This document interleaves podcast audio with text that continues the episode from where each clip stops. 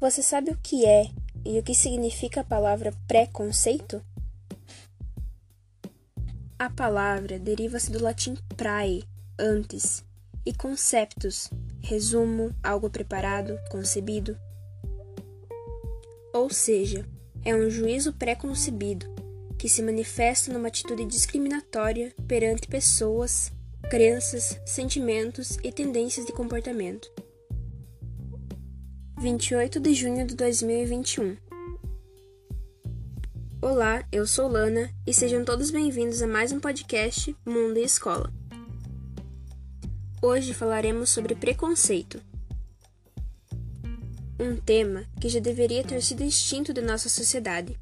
Contudo, é algo que vem aparecendo com muita frequência. Preconceito é uma ideia formada antecipadamente e que não tem fundamento crítico ou lógico. Aqui comigo estão Sofia Negri e Edilaine Halber, ambas alunas do Colégio Estadual Rui Barbosa. Olá, meninas, bem-vindas. Fico feliz de ter a presença de vocês para conversarem conosco. Boa tarde, muito obrigada pelo convite. Eu fico feliz de estar aqui de novo para falar sobre um tema tão importante, tão necessário na nossa sociedade. É um tema que afeta muita gente e é uma coisa importante para estar falando sobre. Oi, Lana, obrigada pelo convite de estar participando. Ainda nos dias de hoje, em nossa sociedade, acabamos nos deparando com algum tipo de preconceito, seja ele racial, social, religioso, entre outros tipos. No meu ponto de vista, acho duplamente triste o preconceito, pois é triste para quem sofre e igualmente triste para quem o pratica.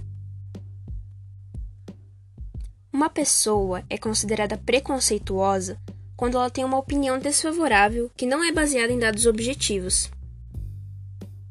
mas é baseada unicamente em um sentimento hostil, motivado por hábitos de julgamentos ou generalizações apressadas, ou seja, usar termos pejorativos que diminuam ou machuquem a dignidade do outro.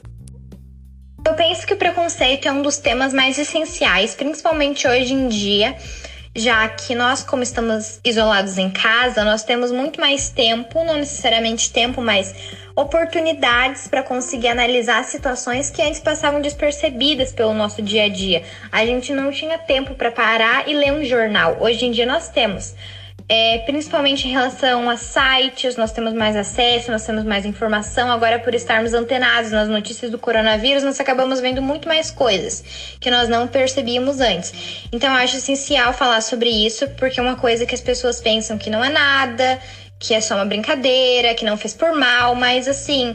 Independente de ter feito por mal ou não, as pessoas têm sentimentos e elas precisam aprender. Nós vivemos em sociedade, então é uma coisa necessária. No dia 5 de janeiro de 1989, há 30 anos, a Lei 7.716, com 22 artigos que define os crimes resultantes de preconceito racial, foi criada no Brasil. A legislação determina a pena de reclusão a quem tenha cometido atos de discriminação ou preconceito. Uma dos princípios serão punidos na forma desta lei os crimes resultantes de discriminação ou preconceito de raça, cor, etnia, religião ou procedência nacional, praticar, induzir ou incitar a discriminação ou preconceito. Pena: reclusão de 1 a 3 anos e multa. Vocês sabiam que há uma pesquisa que mostra o índice de preconceito no Brasil? Segundo essa pesquisa, temos Preconceito por classe social, 30%. Por local onde mora, 28%. Religião, 26%. Cor ou raça, 22%. Orientação sexual, 9%. São índices assustadores, não é mesmo? E segundo um estudo feito a pedido do INEP, as atitudes preconceituosas relacionadas aos portadores de deficiências especiais são as mais frequentes no mundo, em relação às porcentagens e aos índices, eu acredito que sejam muito maiores, até porque, por exemplo, se nós formos, formos analisar o IBGE, que é uma coisa mais territorialista, as pesquisas são feitas de 10 em 10 anos. Então, em 10 em 10 anos acontecem muitos fatos, muitos casos de preconceito Falando mais sobre o preconceito racial, nós tivemos muitos casos no ano passado que vieram à tona, né? Que nós não sabemos, acontecem diariamente, a cada minuto. Então eu acho que os números são aterrorizantes, ainda mais se nós formos pensar que muitas coisas nem são documentadas, ninguém nem sabe o que aconteceu. Dos 27 países mais preconceituosos do mundo, o Brasil está em sétimo lugar. Lembro-me de uma vez que estava em Curitiba com minha mãe e pegamos um táxi. O motorista era haitiano. Começamos a conversar com ele e ele nos disse: O Brasil, principalmente aqui nos estados do Sul, é muito bom de se morar pela variedade de empregos. Eu era engenheiro no Haiti e aqui trabalho como motorista. Só que aqui há muito preconceito. Às vezes as pessoas dispensam o táxi somente por conta de minha cor de pele ou porque sou de outro país. Isso me tocou profundamente, porque pensei na tristeza que ele sentia em passar, passar por tal situação. Falando um pouco sobre os casos, eu prefiro fazer uma abordagem mais ampla, uma coisa mais abrangente do que falar sobre alguns só, ou alguns casos em específico que vieram à tona, mas eu prefiro falar sobre a questão do racismo velado, muitas vezes as coisas que nós falamos no dia a dia, que não é desculpa, obviamente. Nós falamos e nem pensamos no que falamos, ou nós falamos, não sabemos o significado. Muitas palavras que nós usamos são palavras preconceituosas e a gente precisa se policiar quanto a isso, porque não é só porque não ofendemos diretamente ninguém que não foi preconceito. Já está na hora de dizermos não a toda e qualquer forma de preconceito, pois se somos todos iguais, não vejo motivos para sermos preconceituosos. Em relação a palavras e a termos, eu acredito que um dos principais erros das pessoas é acreditarem que elas não fizeram por mal, então por isso elas não foram preconceituosas. O preconceito, tanto ele descarado quanto ele velado, são formas de atacar alguém, são formas da gente atacar a imagem de uma pessoa. Então eu acho que ambos são extremamente graves. Mas enfim, não falando sobre o peso que cada um tem na vida das pessoas, porque o peso das atitudes preconceituosas, quem, quem realmente sofre é a pessoa, né? E não quem praticou. Mas eu penso que a questão das palavras, a gente precisa sempre estar tá cuidando dessa questão, porque a culpa é exclusivamente nossa. Se nós falamos coisas preconceituosas, a culpa é exclusivamente nossa. Então é isso. Pense: e se fosse você? E se fosse alguém de sua família estar passando por uma situação de preconceito? Hoje vamos ficando por aqui. Agradeço pela participação de vocês e sempre que quiserem, sintam-se à vontade para virem bater um papo conosco. Obrigada por me chamar. Quando quiser, pode me chamar novamente. Muito obrigada pela sua atenção, pelo convite, né? Eu fico muito feliz de conversar sobre esse tipo de coisa, não sobre temas recentes, mas sobre temas que abordam muitas coisas e muitas ideias, muitos argumentos, enfim. Embora a questão do preconceito, abordando agora sobre a questão do preconceito, sobre o que nós falamos hoje em dia, eu penso que não seja nenhuma questão de opinião mesmo, é uma questão de empatia com as pessoas, né? Então, muito obrigada pelo convite. Nós vamos ficando por aqui e voltamos em breve com novos assuntos. Aguarde!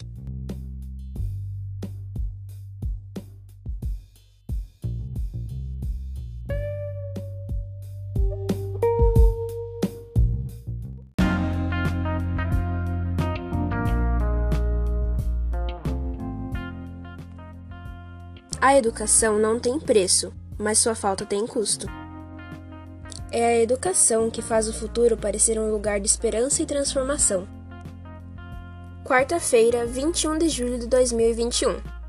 Olá, eu sou Lana e sejam todos muito bem-vindos a mais um podcast Mundo e Escola. Hoje convido vocês a conversar comigo sobre educação, pós-férias, entre outros assuntos. Tivemos uma semana e dois dias de férias. Férias de inverno, recesso escolar, descanso, como você achar melhor. Aproveitamos para dormir um pouco mais, recarregar as energias. Porém, agora é hora de retornar às aulas. Porque pare e pense, já estamos na metade do segundo trimestre escolar, e quando piscarmos os olhos já estaremos no final do ano. E então, que tal aproveitarmos esse um trimestre e meio que falta e dedicar-nos mais aos nossos estudos? Pode parecer clichê, mas no entanto é a mais pura verdade. Quando você tem educação, você tem tudo. Podem te tirar dinheiro, fama, mas educação ninguém te tira jamais. Todos nós sabemos que fazer o online ou por apostilas não é a mesma coisa que estarmos presentes na escola, e muita gente acaba levando na brincadeira e não aprendendo o suficiente. Mas, se não é fácil para nós, imagine para os professores, que precisam corrigir apostilas, se dedicar aos alunos que começaram a ir presencialmente e os que ainda fazem as aulas via Meet. Acreditar na escola, na educação, é um grande passo para termos um mundo cada vez melhor. Você pode até dizer: eu não gosto de matemática ou eu não entendo história. Mas, se analisarmos bem, matemática está em história, assim como história está em português, que está em geografia, que está em inglês, que está em arte, que está em educação física, que está em ciências, que por sua vez está em matemática. Quando você tem dúvidas em alguma disciplina, converse com seus pais, com seus colegas, seus professores pois educação é um direito de todos. Tem uma frase que eu gosto muito e convido vocês a pensarem sobre ela. A frase é assim: A educação não muda o mundo, ela muda as pessoas e as pessoas mudam o mundo. Aqui comigo está Sofia Negri. Ela irá recitar um poema de autoria própria, enriquecendo o nosso podcast. Boa tarde, muito obrigada pelo convite novamente eu vou ler um poema que eu compus sobre a pandemia, sobre o isolamento em si. Paradoxo. Há quase dois anos com um vírus deletério. É como se o caos proclamasse seu império. Estamos vivendo dentro de um paradoxo lento, com apenas um pensamento. Nossas dúvidas são traidoras e nos fazem sofrer ainda mais do que merecemos. Ouçamos a todos agora ciência, pois ela é a única que pode evitar mais aborrecimentos. O caminho da arrogância e desinformação é o mais problemático nesse momento. Para termos liberdade no futuro, precisamos agora de um isolamento. Muito obrigada, Sofia. Seu poema ficou maravilhoso. Obrigada pelo convite, eu fico muito feliz por estar aqui de novo. E para finalizar, vou recitar uma poesia que o poeta e cordelista brasileiro Braulio Bessa escreveu quando tinha 15 anos. Um país desnutrido de leitura só se salva comendo educação. Sobra tanta coragem para lutar, o que falta é oportunidade. Sobra o sonho de entrar na faculdade pela falta de dinheiro para pagar. Falta tudo para quem vê tudo faltar. Sobra tudo para quem tem tudo na mão. Só não falta em tempo de eleição blá blá blá, lenga lenga e muita jura. Um país desnutrido de leitura só se salva comendo educação. A caneta é capaz de transformar e mudar o destino de um povo. A nação que investe em sua gente nunca tem desperdício ou prejuízo. Observo atento e analiso. Só se muda agindo diferente. O poder de um povo está na mente. É a chave que abre essa prisão. É a luz que aponta a direção para seguir por qualquer direção escura. Porque um país desnutrido de leitura só se salva comendo educação.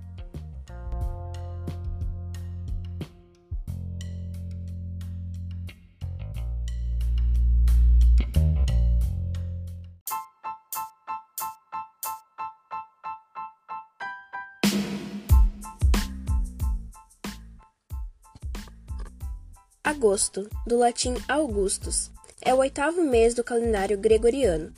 É assim chamado por decreto em honra do imperador César Augusto. Antes dessa mudança, agosto era denominado Sestilis ou Sestil, visto que era o sexto mês no calendário de Rômulo. Segunda-feira, 2 de agosto de 2021. Olá, eu sou Lana e sejam todos muito bem-vindos a mais um podcast Mundo e Escola. Hoje falaremos sobre algumas curiosidades e fatos históricos ocorridos ao longo dos anos no mês de agosto. E quem vai estar aqui contando alguns desses fatos é Sofia Negri, do nono ano, minha companheira dos podcasts. Olá, Sofia, tudo bem? Seja muito bem-vinda. Boa tarde, Lana. Boa tarde a todos que estão ouvindo. Muito obrigada por este convite. Sofia, muita gente desconhece, mas muitos fatos históricos ocorreram no mês de agosto. Geralmente pensa-se que agosto é o mês do folclore, que no, no, segundo domingo é comemorado o Dia dos Pais, dia 25, Dia do Soldado, mas temos muitas outras datas, não é mesmo? Temos 5 de agosto, Dia Nacional da Saúde, dia 9, Dia Internacional dos Povos Indígenas, dia 11, Dia do Advogado e dia 14, Dia do Combate à Poluição. No mesmo dia que é comemorado o Dia do Advogado, também comemoramos o Dia do Estudante, que no Brasil ocorre também no dia 11 de agosto.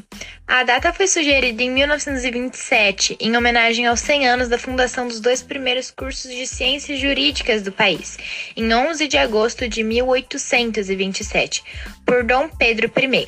Em Portugal, comemora-se no dia 24 de março.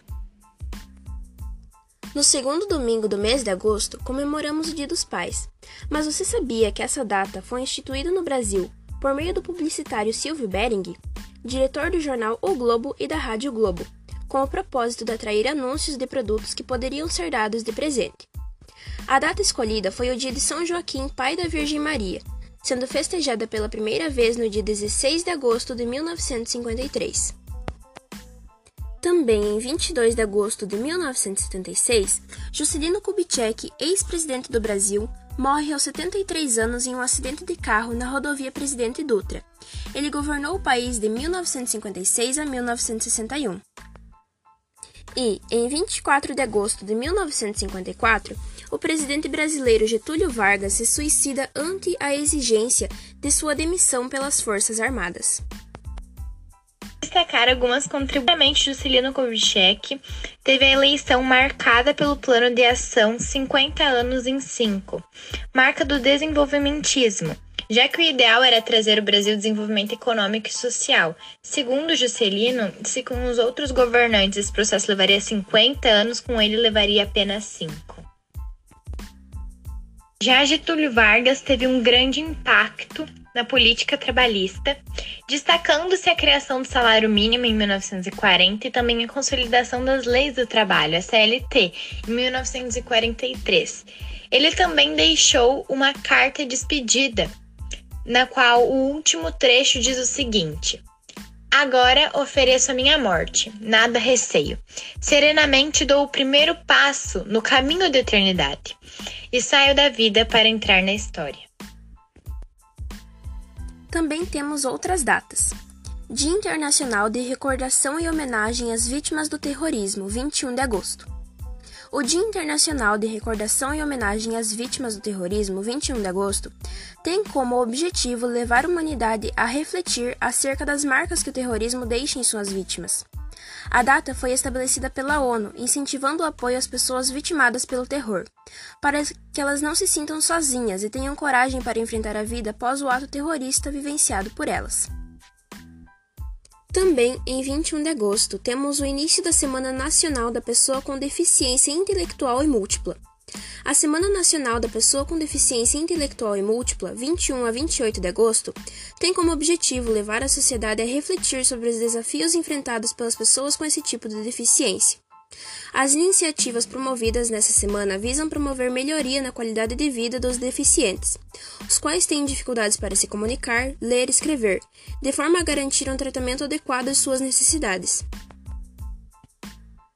Dia do Folclore, 22 de agosto. O Dia do Folclore é a comemoração em que se privilegia as mais variadas manifestações culturais do nosso país, dentre as quais danças, festas, literatura popular e comidas.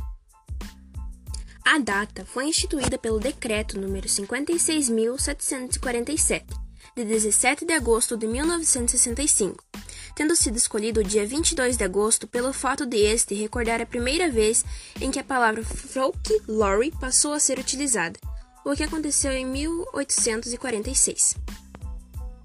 Essas foram algumas curiosidades e fatos históricos sobre o mês de agosto. Espero que tenham gostado e eu agradeço mais uma vez a você, Sofia, por estar aqui comigo. Obrigada pelo convite, fico muito feliz de estar aqui mais uma vez para contribuir para o podcast Mundo e Escola. Obrigada a todos que estão ouvindo. Por hoje é só, voltamos em breve.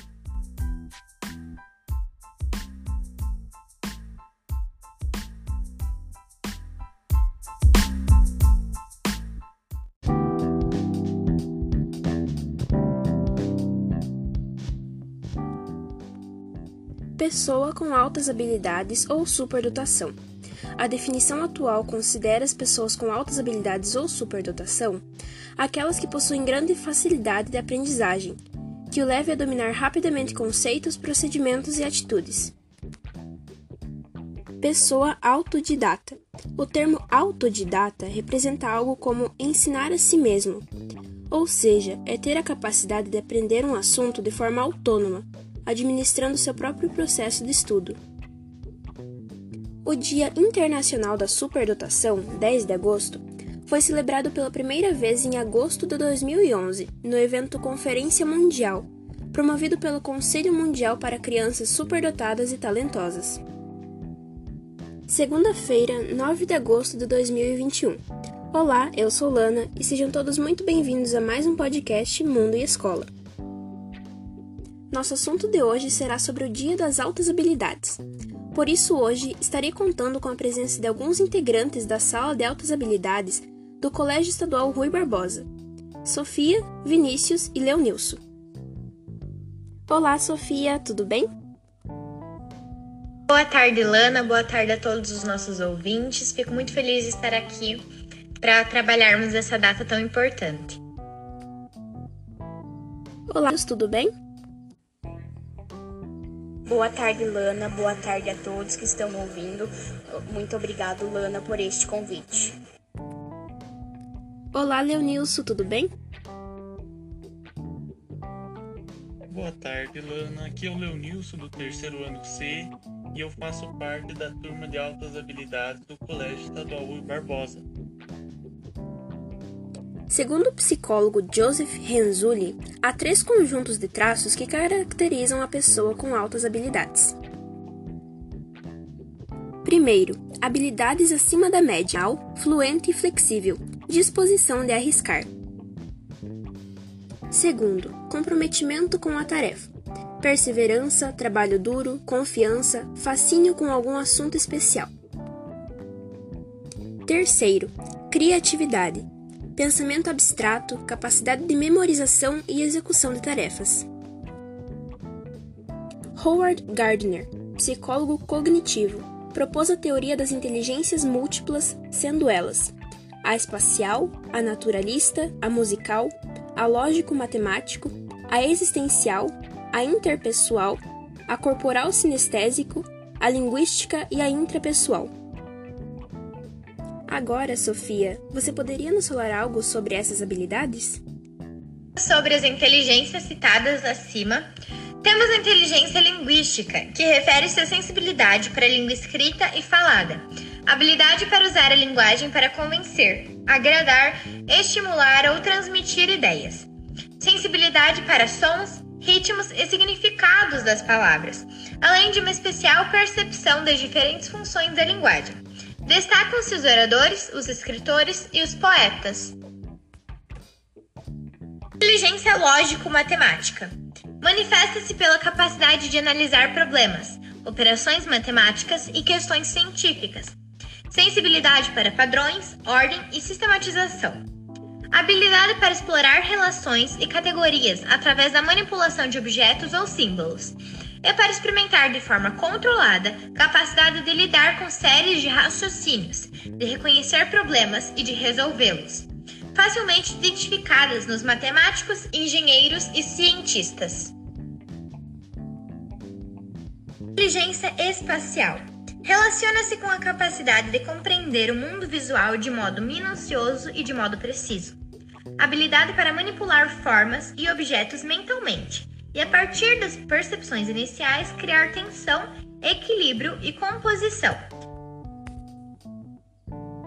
Inteligência interpessoal apresenta-se na habilidade de entender as intenções, motivações e desejos dos outros e para reagir apropriadamente a partir dessa percepção. Habilidade para entender e responder adequadamente a humores, temperamentos e motivações das outras pessoas. Destacam-se os políticos, religiosos, professores, vendedores, entre outros. Inteligência musical. Apresenta-se na habilidade de tocar, compor, apreciar ou reproduzir padrões musicais, para discriminar sons e para perceber temas musicais, sensibilidade para ritmos, texturas e também timbre, habilidades presentes nos músicos, compositores, dançarinos, entre outros. Também a inteligência naturalista, que relaciona essas habilidades em reconhecer e classificar espécies da natureza, flora e fauna, para fazer distinções e para agir produtivamente no mundo natural. De acordo com a Gardner 2007, essas características estão presentes em pessoas como Darwin, por exemplo. Lembrando que essa tipologia está de acordo com as classificações internacionais, então a literatura da área indica que existe a possibilidade dos indivíduos terem duas ou mais combinações entre os tipos de superdotação. E não se descarta também a possibilidade do aparecimento de outros tipos não citados, ligados aos talentos de tantas outras habilidades humanas que nós temos. Desde abril deste ano, a nossa escola conta com uma sala multifuncional que atende os alunos com altas habilidades que fazem parte do corpo discente da escola. Estes são acompanhados pelo NAS, Núcleo de Atividades de Altas Habilidades ou Superdotação, e também pela pedagoga Michele. Agora, gostaria que vocês expressassem sua opinião e o que estão achando da sala. Vamos começar com você, Vinícius. Também queria citar que esse projeto das altas habilidades chegou há pouco tempo em nossa escola e estamos ainda nos adaptando. Muitas pessoas acham que somos superiores por fazer esse projeto e ter mais conhecimento. Mas não, estão errados, porque todos nós somos iguais. Sua vez, Leonilson. Par da turma de altas habilidades é muito importante para mim, eu gosto bastante. É muito é muito divertido lá, você tem uma certa interação, é, a professora Michelle é sempre muito dedicada. Toda vez que nós pedimos alguma coisa, ela está disponível para nos ajudar. É, participar da turma de altas habilidades não significa que você seja é, excepcional, que você seja fora do comum. Bem, na verdade, todo mundo que está lá, eu acredito que seja pessoas normais, assim como eu sou normal e os outros alunos também são. A gente tem um, um vamos dizer, uma área de conhecimento que a gente é, se destaca mais. Por exemplo, na, na escola eu me dou muito bem com a matemática, com cálculo, mas eu já não me dou tão bem com português, com linguagens. E eu acho que funciona assim, todo mundo com seus defeitos, todo mundo com suas qualidades, e é isso que torna cada um especial. É, e participar da turma de altas habilidades, para mim, é muito importante é como se fosse você estivesse dando atenção para aqueles que se sobressaem um pouco e dando inspiração para que as próximas pessoas também possam ou oh, eu posso me dedicar mais, eu posso conseguir, eu posso tomar isso como um objetivo de vida. Porque eu não entendo muito bem como funciona a vida. Eu acho que ninguém entende até uma certa idade, mas o importante é você ter um destaque, você conseguir alguma coisa, é você viver a sua vida intensamente. Não ter medo de errar, eu acho que é a, é a frase certa. Não ter medo do destino. Sempre seguir em frente. É o que eu acho. Muito obrigado por deixar eu dar essa, esse breve relato, mas é muito importante para todos nós que percebam que o mundo depende da sua dedicação. Só reforçando, uma pessoa, por ter altas habilidades, não significa que ela é mais inteligente do que os outros, apenas que ela tem mais facilidade em algumas áreas. E gostaria de agradecer a vocês que me deram a honra de estarem participando aqui comigo. Obrigada a todos por ouvirem. Eu fico muito feliz de estar aqui falando sobre um assunto que, querendo ou não, é algo novo para nós e que nós não temos muito conhecimento sobre. E eu expliquei um pouquinho sobre. Existe muito, é um mundo muito amplo onde nós podemos nos aprofundar muito mais. Obrigado pelo convite, fico muito feliz de poder contribuir com o projeto do podcast Mundo e Escola e obrigada a todos que estão ouvindo muito obrigado pelo convite. Foi muito interessante participar desse podcast sobre os alunos de altas habilidades.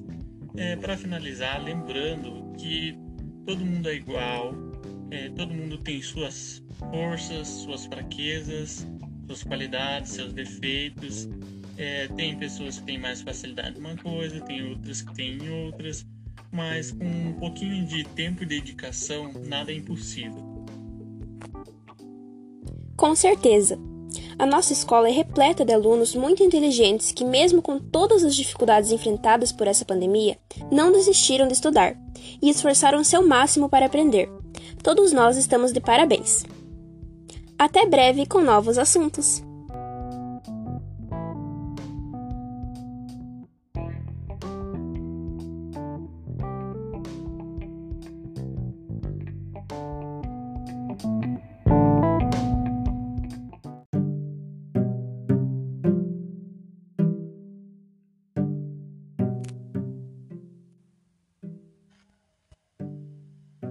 Você sabe o que é depressão? Suas causas, sintomas? Fique conosco e descubra mais essa doença. 20 de setembro de 2021. Olá, eu sou Lana e esse é mais um podcast Mundo e Escola. Hoje, falando sobre a depressão, e contaremos com a presença da psicóloga Larissa Chafransky. Olá, Larissa, bem-vinda! Oi, Lana, muito obrigada pela, pelas boas-vindas, pela receptividade. Primeiramente, eu gostaria de agradecer pelo convite, me senti muito lisonjeada, fiquei bem feliz é, em participar. É, também queria parabenizar pela iniciativa do podcast, esse é um tema muito importante. Eu fico feliz em saber que vocês estão se interessando, estão dando devida atenção para esse tema. Ele é tão recorrente né, no nosso dia a dia. Larissa, estamos ouvindo falar muito sobre depressão, principalmente agora que estamos no mês de setembro. Mas o que é especificamente a depressão? Como podemos identificar? Quais os sintomas mais aparentes? Agora falando mais sobre a depressão mesmo, é, a depressão ela é um, um, uma doença, um transtorno né, psíquico que ela é uma doença que a gente não vê. E eu acho que isso faz com que ela seja tão tão diferente, é, que exista tanto preconceito em cima dela, porque é algo que você não encontra um agente causador. Você encontra um mosquito, por exemplo, né? É, que seja responsável por essa doença. Você não encontra é, algo físico, apesar de que exista algo que a gente possa considerar físico que pode desencadear essa doença. Mas ela não, não existe nada de especial com a depressão, ela não é algo de outro mundo, ela não é, é sobrenatural, ela é algo que acontece comportamentalmente, que é do comportamento das pessoas.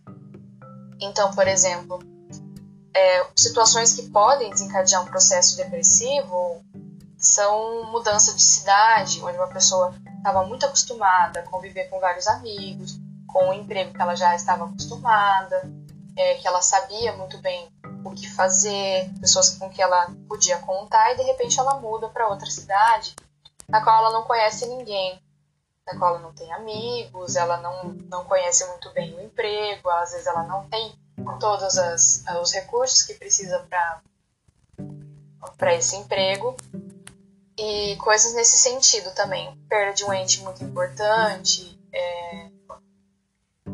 Essa, esse tipo de situação que não precisa ser necessariamente mental. Ela não precisa ser originária da cabeça, do nada a pessoa começa a ter depressão, começa a ficar triste. Então ela tem algumas origens que são da vida cotidiana mesmo, e coisas que não precisam ser extraordinárias, como por exemplo, eu falei, uma mudança de cidade já pode ser responsável, né? a troca de emprego também, coisas nesse sentido, geralmente são, são possíveis para se, se desencadear um processo depressivo. Né? Então, ela não é nada de sobrenatural, ela não precisa ser um trauma de infância, apesar de muitas vezes isso poder desencadear também, mas é, é algo que é completamente tratável. Né? Pessoas, por exemplo, que que não conseguem fazer mais coisas, porque uma pessoa, a pessoa com depressão, ela geralmente para. Qualquer tipo de atividade que ela esteja fazendo. Ela não consegue mais fazer. Ela não tem mais vontade, ela não tem mais motivação. E isso faz com que nada mais seja motivante. Então, se ela para de vez, o nosso corpo é, é mais ou menos como como um, um objeto físico. Se ele está em movimento, ele vai continuar em movimento. Se ele não estiver em movimento, ele vai ficar parado. Então, se você é uma pessoa que não está se movimentando, sua tendência é não se movimentar, não é fazer coisas. E não fazendo coisas, você não, não tem nenhum prazer né, nesse fazer. Então, tudo isso pode desencadear um processo depressivo pela falta de prazer na vida. Você não tem nada que te deixe feliz no seu dia a dia, nada que te deixe é, extasiado, nada que te deixe é, ansioso por algo que seja bom. Então, isso pode ser responsável por desencadear uma depressão. É, e por isso que muitas vezes a gente faz um processo de ativação com a pessoa depressiva, né?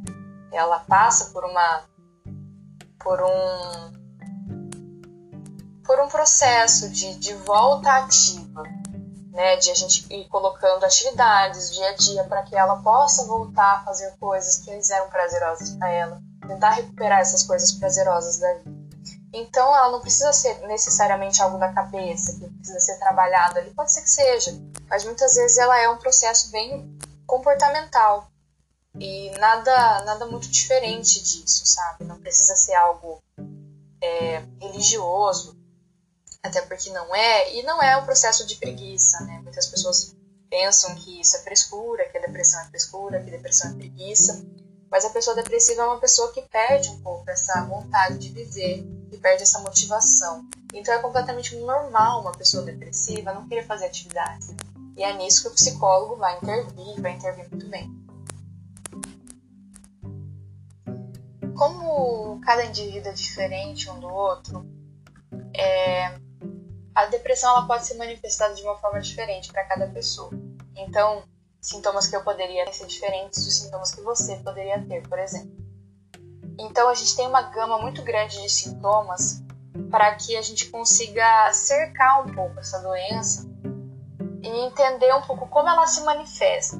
Então, os principais sintomas assim que a gente encontra, né, que parecem aparecer na maioria das ca dos casos, é, são feições deprimidas ou tristes, uma redução de interesse ou prazer em realizar é, algumas atividades que anteriormente podiam ser prazerosas, que a pessoa gostava de fazer e agora ela não gosta mais, esse sentimento de, de tédio, de que nada mais interessa, alteração no apetite.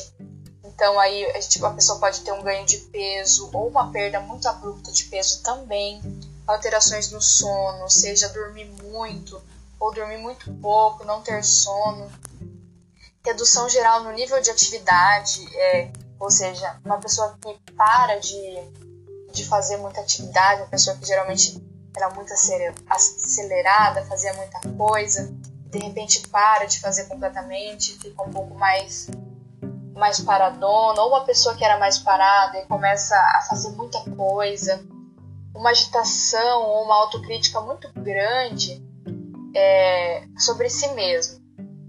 Uma pessoa que fala muito mal de si, que não está satisfeita com nada que faz, que, que se enxerga de uma forma muito ruim, que, que se enxerga como um fracassado ou uma fracassada, né? E, em último caso, até ideação suicida, né? É, embora esses sejam os sintomas um pouco mais comuns, a gente pode também ver alguns outros como uma raiva muito grande, assim, uma, uma explosividade, abuso de substâncias, seja de álcool, seja de, de cigarro, é, problemas de relacionamento, uma pessoa que briga muito, que antes era muito muito ligada com a família, com os amigos e fica agora em uma sensação de isolamento, uma pessoa que não sai mais com os amigos, não sai mais com a família, que tem dificuldades no trabalho, não consegue mais trabalhar da forma que trabalhava antes, é, ou que às vezes entra muito em conflito no trabalho, que briga demais, que não consegue realizar as atividades básicas que antes conseguia realizar, seja em casa também. É, cuidado com higiene às vezes altera muito, uma pessoa que geralmente tinha uma higiene toda certinha, escovava os dentes certinho, tomava banho certinho, agora mas não quer mais tomar banho, não quer mais arrumar o quarto, não se sente muito motivada para fazer a maioria das coisas que fazia, né? Então esses são os principais sintomas. Geralmente é algo uma mudança abrupta. Uma pessoa que não fazia uma coisa simples antes ou que parecia ser simples para essa pessoa, parecia ser algo que era muito interessante para ela, ela para de fazer ou ela começa a fazer em excesso, né? Como o caso de bebidas alcoólicas, cigarros e esse tipo de, de relação, sabe? São coisas bem, bem comuns, apesar de, de não ser necessariamente todas que precisam aparecer sempre. É difícil um pouco falar como identificar né, uma pessoa com depressão, mas é, pensando um pouco nos sintomas né, que eu descrevi, eu acho que se a gente olhar para um amigo, para uma pessoa próxima, ou até para algum colega, e, e, pensar que essa pessoa teve um, uma alteração de comportamento muito drástica, uma perda de interesse também muito, muito recente, que parece que foi, é, que foi muito grande, eu acho que é um amigo que se afasta bastante do círculo de amizades, que não parece ter um motivo aparente, é uma pessoa que, que parece não conversar mais tanto, alguém que está mais isolada, que parece faltar bastante na escola, é, alguém que já não conversa, que não compartilha mais sobre seus sentimentos. Nos casos de depressão, a conversa com um profissional é de grande valia, não é mesmo? Sim, Lana, ajuda e ajuda muito. É de extrema importância que quem está passando por um momento como esse, da depressão, de ideação suicida, procure um médico psiquiatra, que procure um psicólogo, um psicólogo licenciado, que tenha SRP, que esteja um exercício legal da profissão, porque essa pessoa vai ter treinamento, essa pessoa vai ter feito uma faculdade de cinco anos é, de preparação para que ela possa atender uma pessoa que está numa situação tão complicada como essa, sabe? É, depressão não é um assunto fácil, não é um assunto que você aprende no final de semana. Então é muito, muito importante que você procure um profissional que sabe o que está fazendo, para que ele não piore a situação, para que ele não abra uma ferida que depois ele não vai conseguir fechar. Então, eu sei que é muito difícil procurar um psicólogo, eu sei que é muito difícil falar sobre esses assuntos, eu sei que é muito difícil chegar para uma pessoa desconhecida e falar sobre toda a sua vida, sobre falar coisas que são mais íntimas. É, é o que melhor se tem para esse tipo de situação. É o que mais tem evidência, é o que mais funciona. E é uma forma de acolhimento que faz toda a diferença. Vai ser uma experiência maravilhosa, se possível. Então, é de extrema importância. De fato, é, é o, o, que, o que melhor se tem para o tratamento da depressão é a terapia, é, são os psiquiatras, são os, os medicamentos, né, psicofármacos que são, que são necessários para o tratamento, muitas vezes, da depressão, da contenção da ideação suicida e de outras doenças psicológicas também. Larissa, eu sei que o nosso tempo é curto, então foi muito bom poder conversar com você sobre esse tema. Espero que esta conversa possa se repetir outras vezes. Imagina, eu que agradeço pelo convite, fico muito feliz em participar, ainda mais um tema tão relevante como esse. Queria parabenizar mais uma vez vocês pela ideia, pela, pela iniciativa, né? E é isso. E lembre-se, depressão é uma doença. Tem tratamento e tem cura.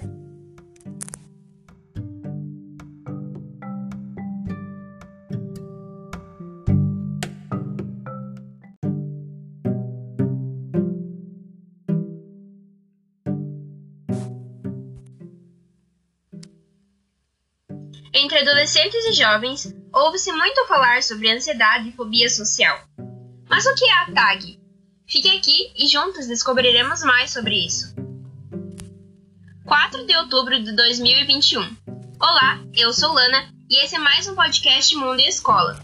trazendo como tema de hoje ansiedade e fobia social. E para isso, teremos mais uma vez a psicóloga Larissa Chafransky. Oi, Lana, queria agradecer mais uma vez o convite, né? Muito honrada de participar mais uma vez. E vamos lá. Entre os jovens de hoje em dia, ouve-se muito falar sobre o transtorno de ansiedade generalizada e também sobre fobia social. Mas o que é isso? Podemos chamar de doença? Como descobrir e como tratar? Isso, a TAG e a estão muito em voga hoje em dia, principalmente por conta da pandemia, né? É, muitas pessoas acabaram desenvolvendo TAG, né, que é o transtorno de ansiedade generalizada, e a fobia social, por conta de muito tempo de isolamento, por conta de todas as situações que foram vividas durante a pandemia. Né? Então,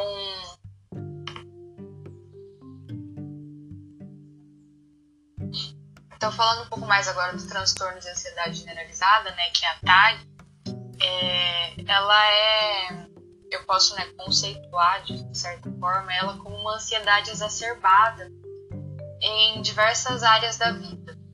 Então, é, a ansiedade ela é um sentimento normal, ela é um sentimento que não é patológico, ela é presente até em animais.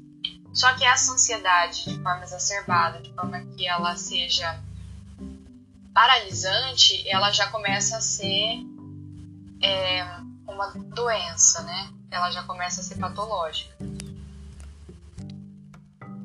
E eu tô falando de, de ansiedade, ansiedade não tô explicando o que, que é, né? Essa ansiedade. Essa, essa ansiedade é um medo. Um medo que ele, ele não é necessariamente de algo que vai acontecer. Por exemplo, não é o medo de algum animal específico, não é o medo de, de alguma, alguma coisa em específico, de uma queda, por exemplo, não é o medo de, é, de algo que pode acontecer. É um medo que parece que você não sabe de onde ele vem, mas ele, ele é um sentimento muito parecido com o sentimento de medo, que é essa esse sentimento de que alguma coisa vai acontecer, alguma coisa vai vir e que você precisa se preparar. E ele está sempre acompanhado com algumas reações corporais, que são, por exemplo, as mãos ficarem geladas, é, esse, esse suor frio, essa taquicardia, é a falta de respiração, dificuldade de respirar e algumas crises de choro acompanhar. E diferente da depressão, o transtorno de ansiedade generalizado ele é descoberto muito mais, é, muito mais facilmente porque são, são reações que causam muito incômodo e que são é, a, muito mais comuns também, né?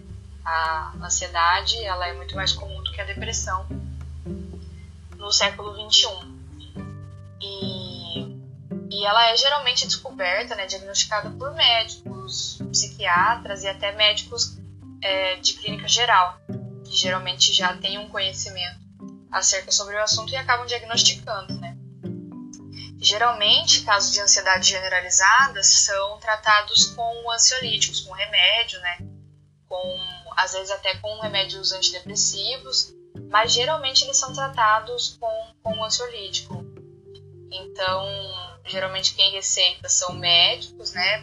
Em especial os psiquiatras. Mas a ansiedade ela não precisa ser tratada só com com medicação, né? Existe a psicoterapia para ansiedade e que é muito efetiva, até porque a ansiedade ela pode ter diversos pontos de início, ela pode ter diversos gatilhos. Então, por exemplo, pessoas com fobia social, que é uma espécie de, de ansiedade, é, de reação de ansiedade, na verdade, elas têm esse gatilho em momentos em que elas, elas estão próximas de pessoas ou um grupo de pessoas né? E a ansiedade generalizada, ela é, como o próprio nome já diz, ela é generalizada. Então, existem diversas áreas onde essa ansiedade, ela aparentemente começa do nada, mas que ela tem algum alguma algum motivo que talvez não esteja tão aparente, né? E o psicólogo provavelmente vai descobrir esses motivos, vai descobrir quais são os gatilhos dessa ansiedade, é, o porquê que essa ansiedade está tão presente, o que deixa essa pessoa tão ansiosa, né? Então, a ansiedade ela tem diversos sintomas, como por exemplo a insônia, é, essas crises, né, de choro, é, a falta de apetite ou o excesso de apetite, que são até muito comuns com a, as, os sintomas da depressão. Agora, a fobia social, né, que está bem comum agora por conta da pandemia e esse tempo de isolamento social, ela é um pouco diferente. Ela é, é uma espécie de ansiedade generalizada, mas ela tá, ela é específica em situações de contexto social. Então, por exemplo, é sala de aula, é uma festa, é um grupo de pessoas juntas conversando. Então, essa pessoa às vezes evita é, lugares em que tenham um excesso de pessoas. E não estou falando de excesso de pessoas, de aglomerações de, de 30, 40, 50 pessoas. Eu estou falando de grupos até pequenos de pessoas, né? Mas que muitas vezes já é necessário para ativar um gatilho de ansiedade nessa pessoa e ela ter uns respondentes, né? Umas, uns, uns sintomas bem claros de, de sudorese, de, de suar frio, é, essa tremedeira que eu falo, taquicardia, falta de ar, que são é, os, os, sinais de que uma pessoa está com uma ansiedade exacerbada. Né? Então essa pessoa ela não consegue ficar exposta a esse tipo de esse tipo de contexto, esse tipo de ambiente, por e por diversos motivos. Pode ser por medo de julgamento, pode ser pela falta de costume. Então, é, jovens e crianças que participaram muito tempo do isolamento social têm mais têm tido é, bastante sintomas de, de fobia social, até por conta de terem desacostumado né, com, com todo esse contexto presencial, que é um contexto da escola, que é um contexto é, das igrejas, por, que era muito comum antes da Bia, que eram todos presenciais. Então, hoje em dia, com, com as escolas à distância e até com a possibilidade de se manter a câmera fechada, de, de, não, de não estar presencialmente e não ter características suas, é um pouco mais fácil pessoas com fobia social se retraírem, o que dificulta bastante o tratamento da ansiedade social, né, da fobia social, que é essa exposição da, do jovem, do adolescente, ou seja, de, de qualquer fase da vida, seja qualquer idade, às condições de e o tratamento para fobia social, né, o tratamento psicológico, ele é muito parecido com o tratamento da ansiedade. O psicólogo ele vai identificar né, essas, esses momentos em que dá, dá uma ansiedade exacerbada né, no cliente e, e fazer uma exposição aos poucos, seguindo um protocolo, né, fazendo essa exposição cuidadosa, com relaxamento. Então, muitas vezes o relaxamento faz muita parte, faz muita parte da, do tratamento psicológico para quem tem fobia social, para quem tem ansiedade, né?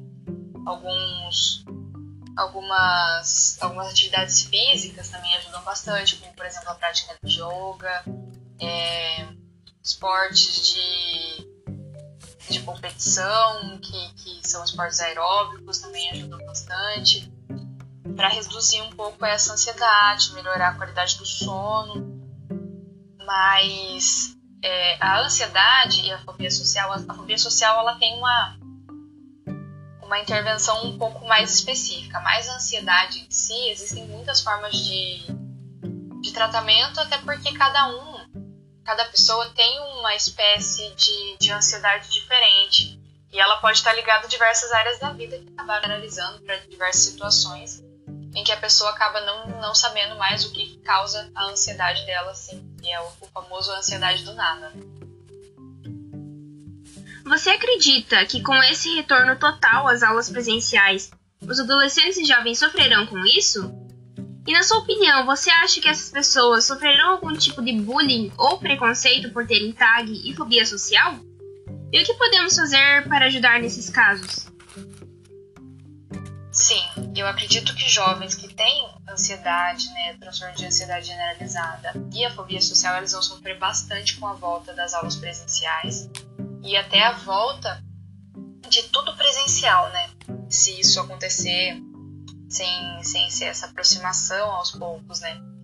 É, eles vão sofrer bastante e em algumas situações, se não for feito um acompanhamento, ela pode piorar, assim como em muitos casos pode ajudar. É muito específico porque cada um tem alguma forma de tratamento e para algumas pessoas pode estar um pouco mais grave do que outras. Então, se a pessoa não tem uma ansiedade tão grave, talvez ela consiga fazer essa volta, né, aos poucos com muito mais facilidade. E essa volta ela pode ajudar, inclusive, a melhorar essa ansiedade, essa fobia social. Mas em alguns casos em que, é, que são um pouco mais graves, assim, né, ela pode piorar ainda mais o transtorno de ansiedade ou até a fobia social. Então, seria muito, muito interessante ter um acompanhamento psicológico, né, de algum psicólogo ou acompanhamento psiquiátrico. Agora, em relação ao bullying, eu não tenho como afirmar 100% se sim ou não, mas na minha opinião, assim, eu acho que não. Eu acho que a, a tanto a ansiedade quanto a fobia social, elas não são tão específicas e permanentes, assim, ao ponto de, de serem alvo de bullying. Eu acho que em alguns momentos se essa pessoa tiver uma crise de ansiedade, se essa pessoa é, ela tiver algumas reações um pouco mais diferentes, né, do que se considera normal para uma sala de aula, mas, né, com, com algum sarro, com alguma, mas eu acho que bullying de uma forma sistemática, de uma forma constante, eu acho que não. Até porque são coisas, é, porque são situações em que elas acabam suscitando mais empatia, né, do que uma, uma, uma piada, por exemplo. Uma pessoa chorando, uma pessoa entrando em crise de pânico, em crise de ansiedade, ela assusta muito mais do que ela virar alvo de piada. Então, a pessoa chorando copiosamente, a pessoa tremendo, ela vai assustar muito mais as pessoas ao redor do que ser motivo de piada, ser engraçado, né? Por exemplo. Eu acho que a melhor forma de ajudar seria sempre esperar a pessoa para ela conseguir no tempo dela. Então, se você não for um profissional da saúde, se você não tiver especialização nisso, se você não for profissionalizado para fazer o processo né, de, de ajuda para uma pessoa que tenha um transtorno de ansiedade, é sempre esperar ela conseguir no momento dela. Então, algumas pessoas elas vão demorar mais tempo para conseguir voltar para presencial, elas vão demorar um pouco mais de tempo para conseguir se aproximar das pessoas, de, de locais com, com muita gente. Elas ainda vão ter algumas crises, né, de, tanto de ansiedade quanto de pânico, frente a alguns determinados momentos. Mas é, eu acho que a melhor forma de ajudar seria sempre ter muita paciência, ter muito, muita empatia e acolher sempre que isso acontecer. Então, por exemplo, pessoas que têm é, de ansiedade dentro de uma sala de aula, tentar tirar essa pessoa da sala, né? Não ficar em cima dessa pessoa, sempre é, oferecer ajuda, oferecer água. Mas se você for próximo a essa pessoa, se você não for próximo a essa pessoa, é, deixe alguém que é mais próximo, que é amigo, oferecer essa ajuda e evite ficar olhando até para que a sua atenção não seja um motivo de piorar a situação.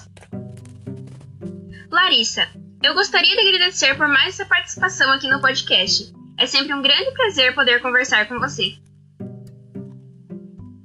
Imagina, eu que agradeço, agradeço pela, pelo segundo convite, né?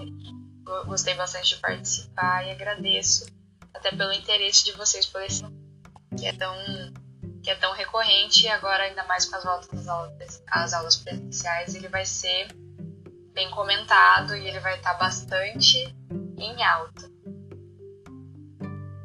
E para você que ouviu até aqui, o nosso muito obrigada.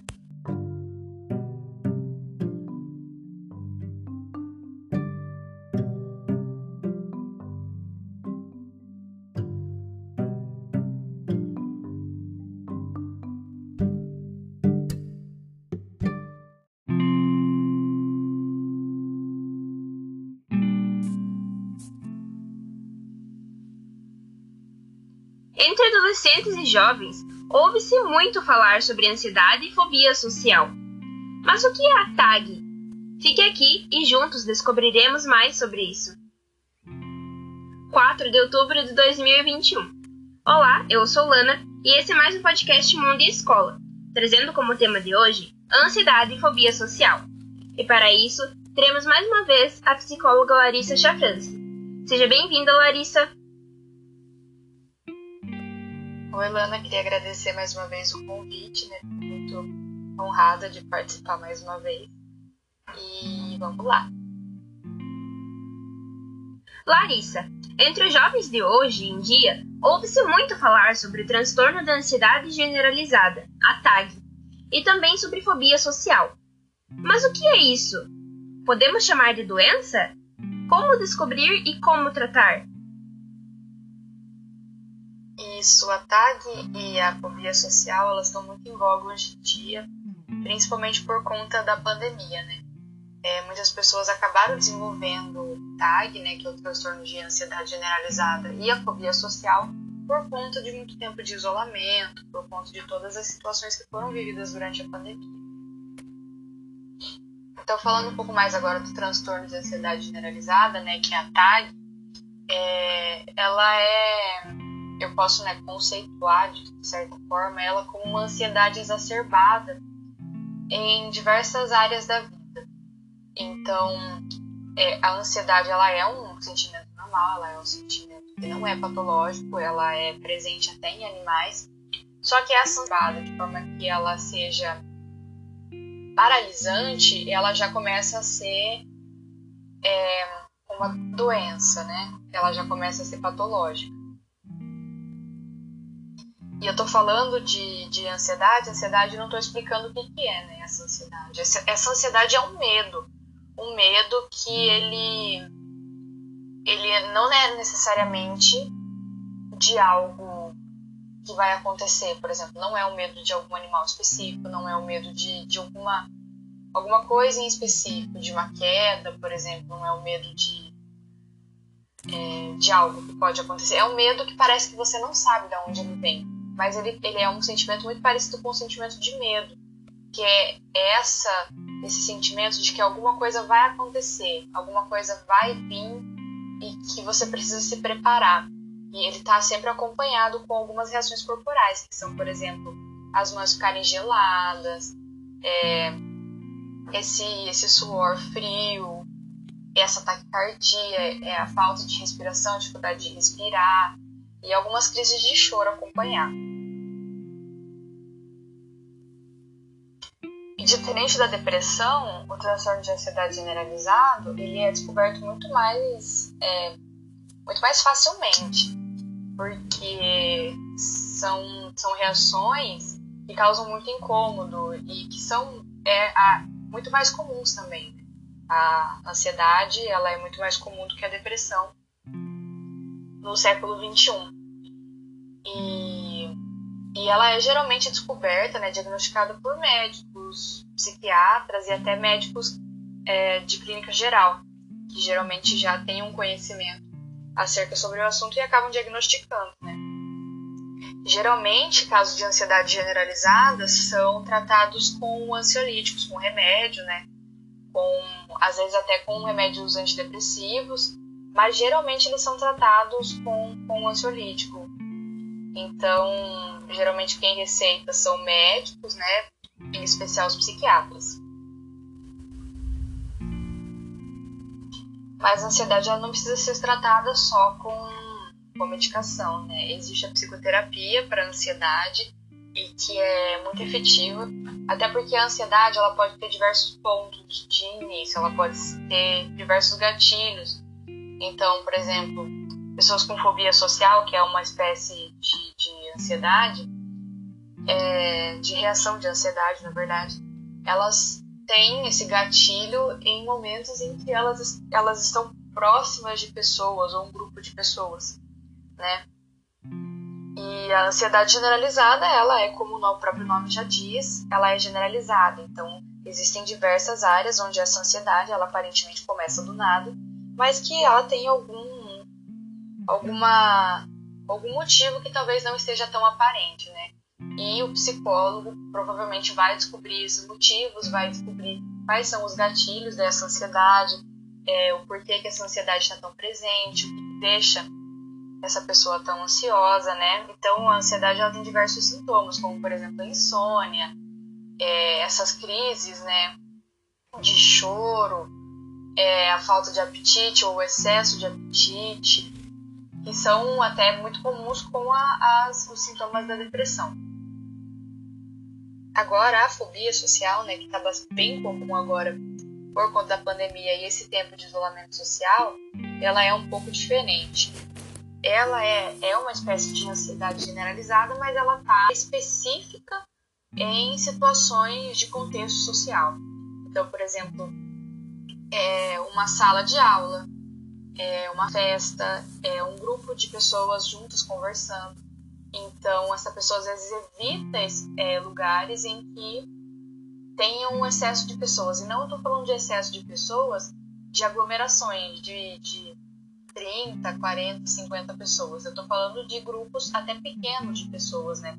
Mas que muitas vezes já é necessário para ativar um gatilho de ansiedade nessa pessoa e ela ter uns respondentes, né? Umas, uns, uns sintomas bem claros de, de sudorese, de de suar frio, é, é, essa tremedeira que eu falo, taquicardia, falta de ar, que são é, os, os, sinais de que uma pessoa está com uma ansiedade exacerbada. Né?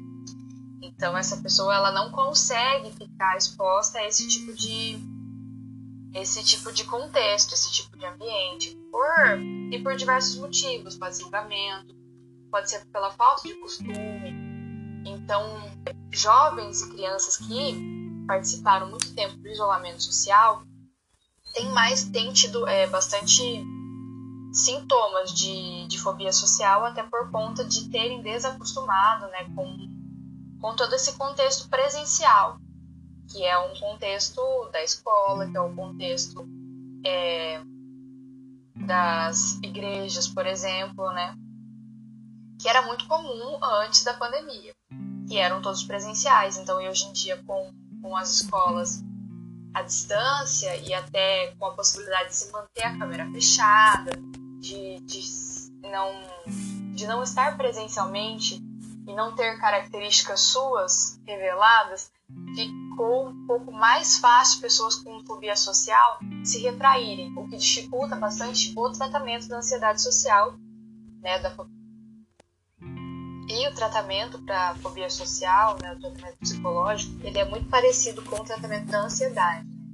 O psicólogo ele vai identificar né, essas, esses momentos em que dá, dá uma ansiedade exacerbada né, no cliente e, e fazer uma exposição aos poucos, seguindo um protocolo, né, fazendo essa exposição cuidadosa, com relaxamento. Então, muitas vezes o relaxamento faz muita parte, faz muito parte da do tratamento psicológico para quem tem fobia social, para quem tem ansiedade, né? Alguns, algumas, algumas atividades físicas também ajudam bastante, como por exemplo yoga, é, esportes de, de competição, que, que são esportes aeróbicos, também ajudam bastante para reduzir um pouco essa ansiedade, melhorar a qualidade do sono.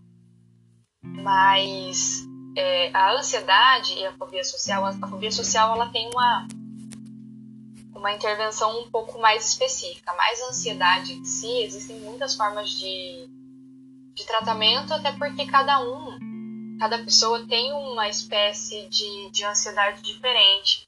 E ela pode estar ligada a diversas áreas da vida que acabaram se generalizando para diversas situações em que a pessoa acaba não, não sabendo mais o que causa a ansiedade dela, assim, que é o, o famoso ansiedade do nada. Você acredita que com esse retorno total às aulas presenciais, os adolescentes e jovens sofrerão com isso? Algum tipo de bullying ou preconceito por terem a tag e fobia social? E o que podemos fazer para ajudar nesses casos? Sim, eu acredito que jovens que têm ansiedade, né, transtorno de ansiedade generalizada e a fobia social, eles vão sofrer bastante com a volta das aulas presenciais e até a volta de tudo presencial, né? se isso acontecer sem, sem ser essa aproximação aos poucos, né? É, eles vão sofrer bastante e em algumas situações, se não for feito um acompanhamento, ela pode piorar, assim como em muitos casos pode ajudar. É muito específico porque cada um tem alguma forma de tratamento e para algumas pessoas pode estar um pouco mais grave do que outras. Então, se a pessoa não tem uma ansiedade tão grave, talvez ela consiga fazer essa volta, né, aos poucos com muito mais facilidade. E essa volta ela pode ajudar, inclusive, a melhorar essa ansiedade, essa fobia social. Mas em alguns casos em que, é, que são um pouco mais graves, assim, né, ela pode piorar ainda mais o transtorno de ansiedade ou até a fobia social. Então, seria muito, muito interessante ter um acompanhamento psicológico, né, de algum psicólogo ou acompanhamento psiquiátrico. Agora, em relação ao bullying, eu não tenho como afirmar 100% se sim ou não, mas na minha opinião, assim, eu acho que não. Eu acho que a, a tanto a ansiedade quanto a fobia social, elas não são tão específicas e permanentes assim ao ponto de, de serem alvo de bullying. Eu acho que em alguns momentos, se essa pessoa tiver uma crise de ansiedade, se essa pessoa é, ela tiver algumas reações um pouco mais diferentes né, do que se considera normal para uma sala de aula, talvez ela sofra um pouco mais, né, com, com algum sarro, com alguma piada, mas eu acho que bullying de uma forma sistemática, de uma forma constante, eu acho que não. Até porque são coisas, é, porque são situações em que elas acabam suscitando mais empatia, né? Do que uma, uma, uma piada, por exemplo. Uma pessoa chorando, uma pessoa entrando em crise de pânico, crise de ansiedade, ela assusta muito mais do que ela virar alvo de piada. Então, a pessoa chorando copiosamente, a pessoa tremendo, ela vai assustar muito mais as pessoas ao redor do que ser motivo de piada, do que ser engraçado, né? por exemplo. Eu acho que a melhor forma de ajudar seria sempre esperar a pessoa para ela conseguir no tempo dela. Então, se você não for um profissional da saúde, se você não tiver especialização nisso, se você não for profissionalizado para fazer o processo né, de, de ajuda para uma pessoa que tenha um transtorno de ansiedade, é sempre esperar ela conseguir no momento dela. Então, algumas pessoas elas vão demorar mais tempo para conseguir voltar para presencial, elas vão demorar um pouco mais de tempo para conseguir se aproximar das pessoas, de, de locais com, com muita gente. Elas ainda vão ter algumas crises, né, de, tanto de ansiedade quanto de pânico, frente a alguns determinados momentos.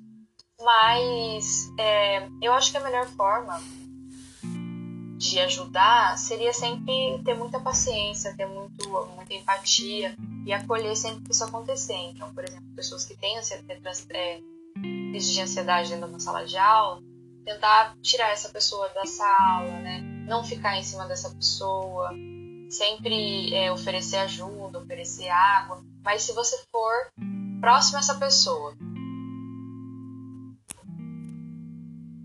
se você não for próximo a essa pessoa, é, deixe alguém que é mais próximo, que é amigo, oferecer essa ajuda e evite ficar olhando até para que a sua atenção não seja um motivo de piorar a situação.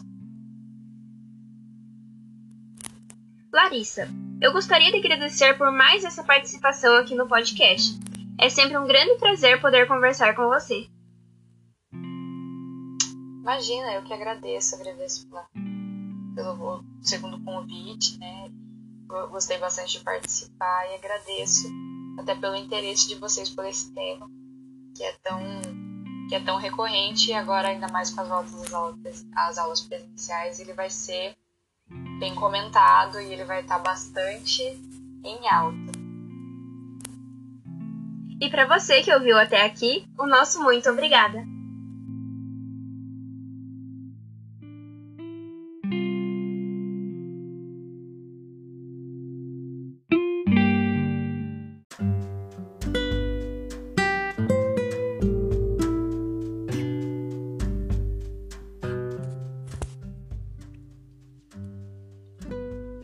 Dia tão especial não poderia passar em branco.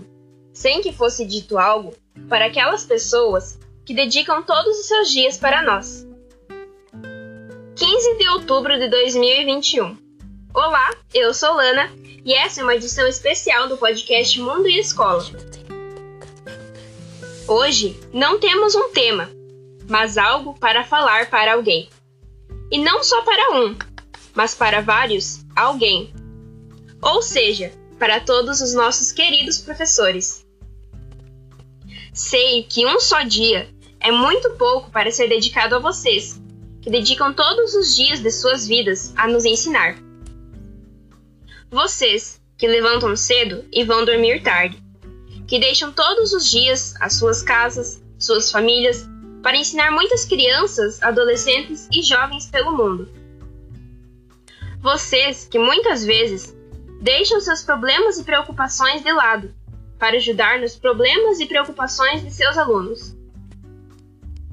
E que muitas vezes não são valorizados por esse trabalho tão importante, que é educar.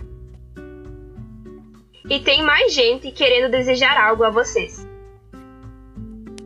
Oi, meu nome é Pamela Fernandes e eu sou aluna do terceiro ano C do turno da noite. Quero parabenizar todos os professores que, de uma forma ou outra, fizeram parte do meu crescimento, tanto como pessoa quanto estudante. Tenho certeza que irei levar todos para a vida inteira, com todos os seus ensinamentos, e agradecer a eles por tudo que têm nos proporcionado, e tenho certeza que sempre vão ser lembrados. Oi, meu nome é Jade Mayra, sou do oitavo A. Os professores são importantes para mim porque ajudam a nos tornar pessoas melhores para o futuro, pois é através deles que conseguimos uma profissão.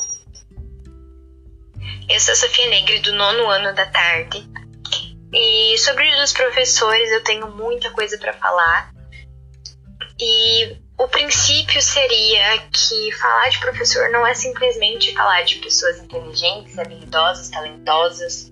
É falar de seres que, além de nos ensinar, o que muitas vezes não é uma tarefa fácil, porque tem diversos tipos de aluno e eles aprendem de maneiras diferentes, então o professor tem que se adaptar a cada mente de cada um dos alunos, e tem assim 30, 40 alunos em sala, então realmente é uma coisa que só de imaginar já cansa. Mas eles nos dão suporte para angústias, para medos, e eles sabem reconhecer o nosso potencial, oportunizando os nossos espaços para que a gente consiga se desenvolver e crescer não só na nossa vida acadêmica, como na nossa vida pessoal também.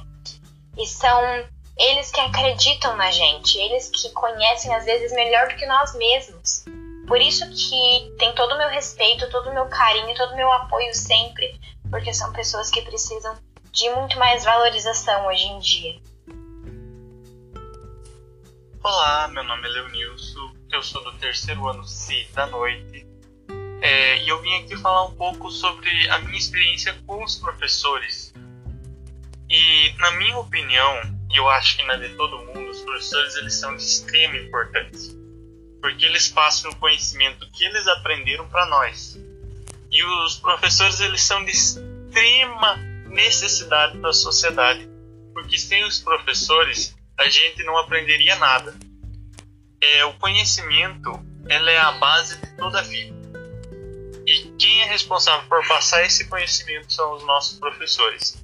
Então eu venho aqui por essa mensagem dizer muito obrigado, professores.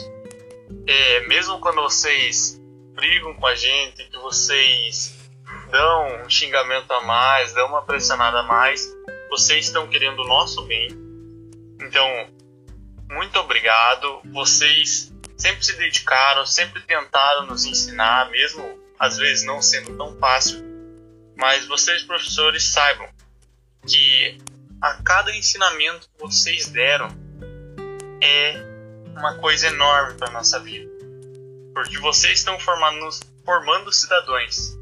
E nós agradecemos muito por isso. Em nome de todos os alunos, muito obrigado, professores. E também temos uma homenagem do aluno Vinícius Petró, do sétimo ano B da tarde.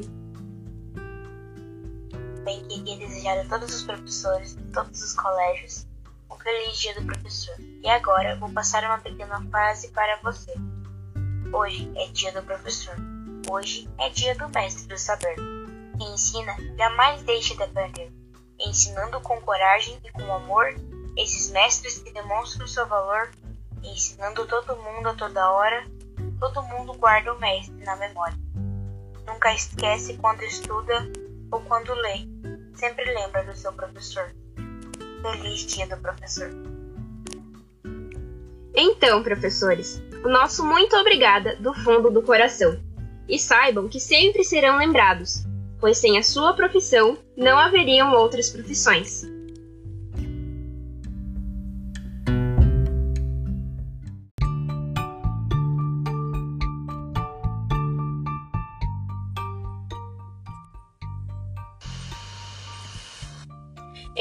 Comemoração ao Dia do Professor, que será dia 15, traremos edições especiais do nosso podcast, em homenagem a esse profissional que é tão essencial em nossas vidas. 13 de outubro de 2021. Eu sou Lana e esse é o podcast Mundo em Escola. E o nosso convidado especial de hoje é o professor e vice-diretor do Colégio Estadual Rui Barbosa, Luciano Rodrigues, e com ele falaremos sobre educação. Olá, Luciano, tudo bem? É um prazer tê-lo aqui conosco. Olá, Lana. Prazer é meu em estar hoje podendo contribuir aí no podcast de vocês, falando um pouco sobre a educação a nível não só de município, né, mas de estado e de mundo também, né, porque a gente perdeu bastante com essa pandemia e é o momento da gente fazer uma reflexão para ver o que, que pode ser feito para a gente estar aí ajudando, né, nesse déficit que ficou a educação nossa a nível mundial. Luciano, como você vê esses últimos anos na educação? Sabemos que o tempo de pandemia foi muito difícil, mas por outro lado, surgiram muitas plataformas digitais que contribuíram para o ensino à distância. E você acha que com o retorno total ao presencial, essas plataformas vão auxiliar os professores? Então, uh, passamos por alguns, por alguns problemas, né, algumas dificuldades. Todo mundo sabe que foi um momento que ninguém imaginava passarmos por isso. E essa pandemia pegou nós de surpresa, aí a educação, né, principalmente.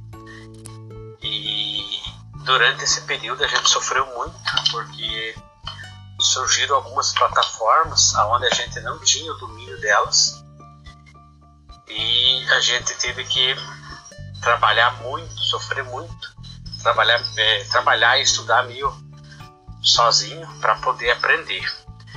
Mas no ponto de vista positivo, a pandemia, ela veio, na verdade, assim, ajudou muito nós professores, porque devido a essa necessidade, todos nós tivemos que fazer alguma coisa para dar conta da educação. E foi o que a gente fez e que a gente sempre faz. A gente dá um jeito e sempre está fazendo alguma coisa é, pela educação. Então aí surgiram muitos aplicativos, igual você falou, né? A gente trabalhou com alguns aplicativos durante as aulas online. A gente trabalhou com o Jamboard, trabalhou com o SwordWall, trabalhou com vários outros aplicativos e trabalhamos com Kahoot. Só que enquanto você estava trabalhando online, era tudo mais fácil você trabalhar, porque quem estava assistindo suas aulas tinha acesso à internet. Aí agora que a gente voltou para a sala de aula, a gente até pode usar alguns aplicativos, mas fica um pouco mais difícil porque primeiro é que os alunos não têm internet né, na escola.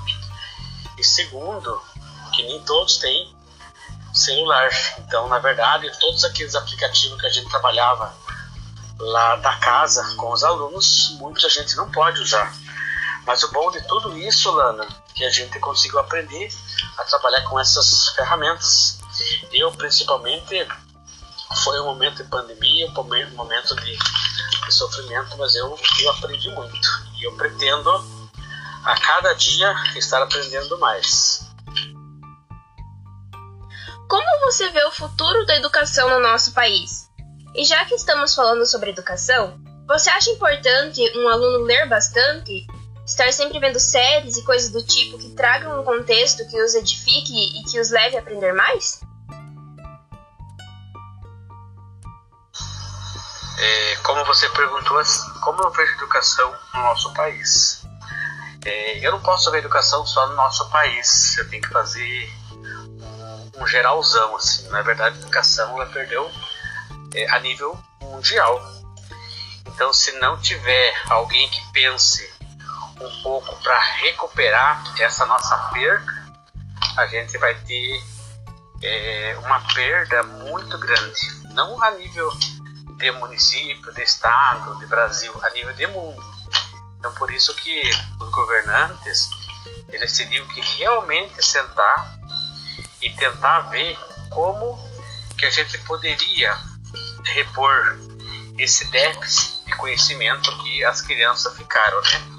Só que por um outro lado, eu vejo assim, que aquelas crianças que tinham noção, um exemplo posso citar você, que queria aprender, ela continuou aprendendo porque pelo menos no Paraná a gente pode falar que foi dada oportunidade para todos aprenderem, é claro que tem exceção, né?